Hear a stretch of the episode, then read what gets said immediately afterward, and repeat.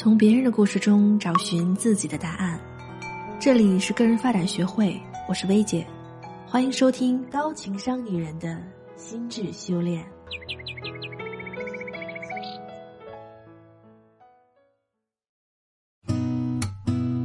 你好，我是薇姐。在你的印象中，女领导都是什么形象的呢？研修班学员小轩是个工作能力很不错的姑娘，最近也得到了升职，当上了团队的负责人。但前两天她却找我来求助，说她没当领导的时候啊雄心壮志的，真当上了反而很不安。宣布任命那天，她还在厕所里听到下属说自己的坏话，说跟着女领导肯定遭殃之类的。小轩说她自己也确实遇到过很差劲的女领导，小心眼儿、专断，最可怕的是情绪非常不稳定。前一秒还在卖萌，后一秒钟就发脾气了。虽然自己现在是很有心把团队带好的，但也是真的担心自己能不能当好这个领导，会不会在最大的压力下就变成了自己当初非常讨厌的样子了呢？小勋的这个担心，其实我挺能理解的。女领导确实不好当。哈佛商业评论里有篇文章是关于三个学者对女性领导的调研的。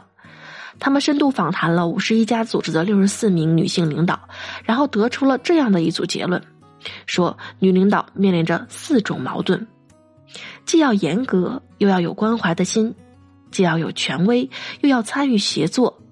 既要倡导自己的目标，又要为别人服务；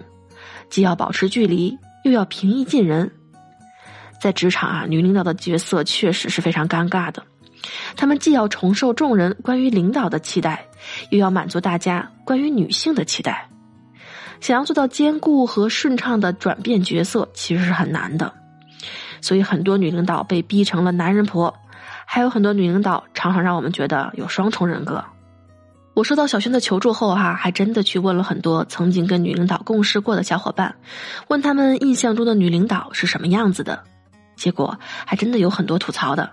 比如没担当、情绪不稳定、抗压能力差、比较事儿、过于关注细节导致团队增负减效、缺乏决断力、因为缺乏安全感而控制欲比较强等等，听得我这个心啊是一揪一揪的。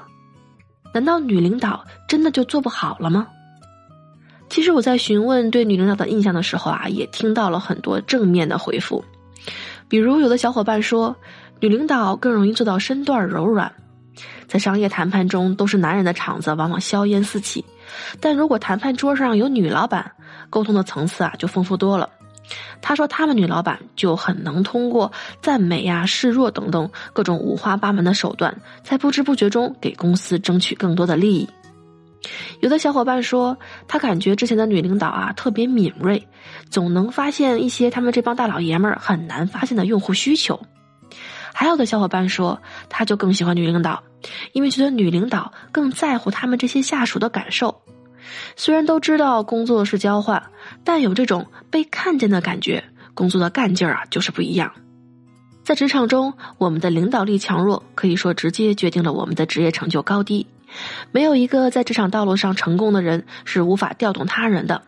如何调动更多的资源，成为出色的领导呢？可以添加我们的职业辅导师微信，他的微信是“个人发展”这四个字的全拼小写加数字零三三，也就是“个人发展零三三”，让他帮你一对一的分析现状，给你提升领导力的系统方案，帮助你展现实力，尽快赢得升职的机会。其实，女性做领导是有很多先天的优势的。比如，女性更擅长协同，有更丰富的同理心；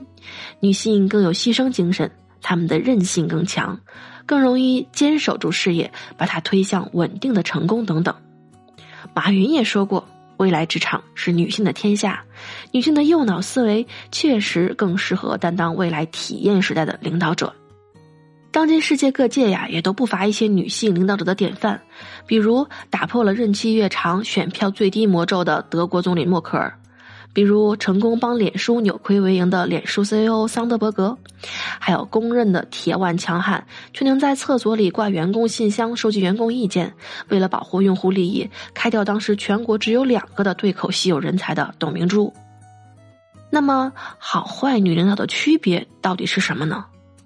其实很简单，就是作为女领导的你，更关注的是自己的感受还是别人的感受？女人的敏感其实是很强的优势，但也是双刃剑。如果我们把这个敏锐用在别人身上，那么我们就会更容易发现用户需求，找到对手软肋，调动下属的积极性。但如果我们把这份敏感用在了自己身上，那就可能会出现没担当、情绪化、控制欲过强等等的问题。心理学家武志红说过：“每个女人都是多重角色的集合体，不停的在女孩、女人、母亲等角色之间游走。确实，每个角色都有她的需求，也有她的优势。正因为我们女性比男性更敏感，所以我们更容易被这些角色的情感需求绑架。”而没办法把眼睛盯在目标和解决问题上，比如当我们在工作上遇到困难，我们身上的小女孩可能会跳出来求关爱，她害怕惩罚，希望别人来帮自己解决问题，于是这就成了下属眼中的没担当。但如果我们能主动驾驭好这些角色，比如用我们的小女孩来示弱求助，用女人来展现温柔善解人意。用母亲来提供关怀和支持，想象一下，如此的我们将是一个多么强大的存在呀！那么，要想做一个优秀的女领导，我们应该给自己怎样的角色呢？不妨试试做团队的成熟母亲。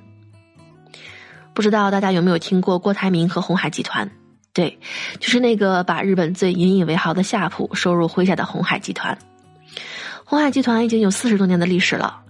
郭台铭身边的人员变动很大，手下的大将呢也是换了一波又一波，而唯一不换的就是红海集团的二号人物黄正莲。黄正莲就是这样一位团队的成熟母亲，因为她是红海集团最靠谱、郭台铭最信任的人，红海集团内只要跟钱相关的事儿都得过问她，所以大家还给了黄正莲一个爱称“钱妈妈”。郭台铭是个出了名的铁血老板。管理手段只能说霸气有余，但黄正莲就恰好相反，他很少对同事发脾气。郭老发脾气骂人之后，会主动安慰这些大将，聚拢人心的也是他。就算黄正莲真的被惹急了要训人，也是对事儿不对人，让被训的人心服口服。他不争不抢，平易近人。不得不说，红海能有今天的辉煌。离不开郭台铭的杀伐决断，也离不开黄正莲的这种成熟母亲般的责任感和柔软的温暖。为什么说好的女领导要做团队的成熟母亲呢？因为成熟的母亲是一个最好的爱与规则的集合体。如果你能像爱孩子一样爱你的团队，保护他，为他争取所需要的资源，给予他信任、理解和宽容，做孩子的榜样，用规则来帮助他成长。必要的时候向孩子求助，那么你的团队也一定可以像孩子一样成长。最后给大家简单总结一下：女领导确实不好当，我们承受着各种冲突而带有刻板印象的期待，容易被自己的女性特质绑架跑偏，还容易陷在各种角色中找不到方向。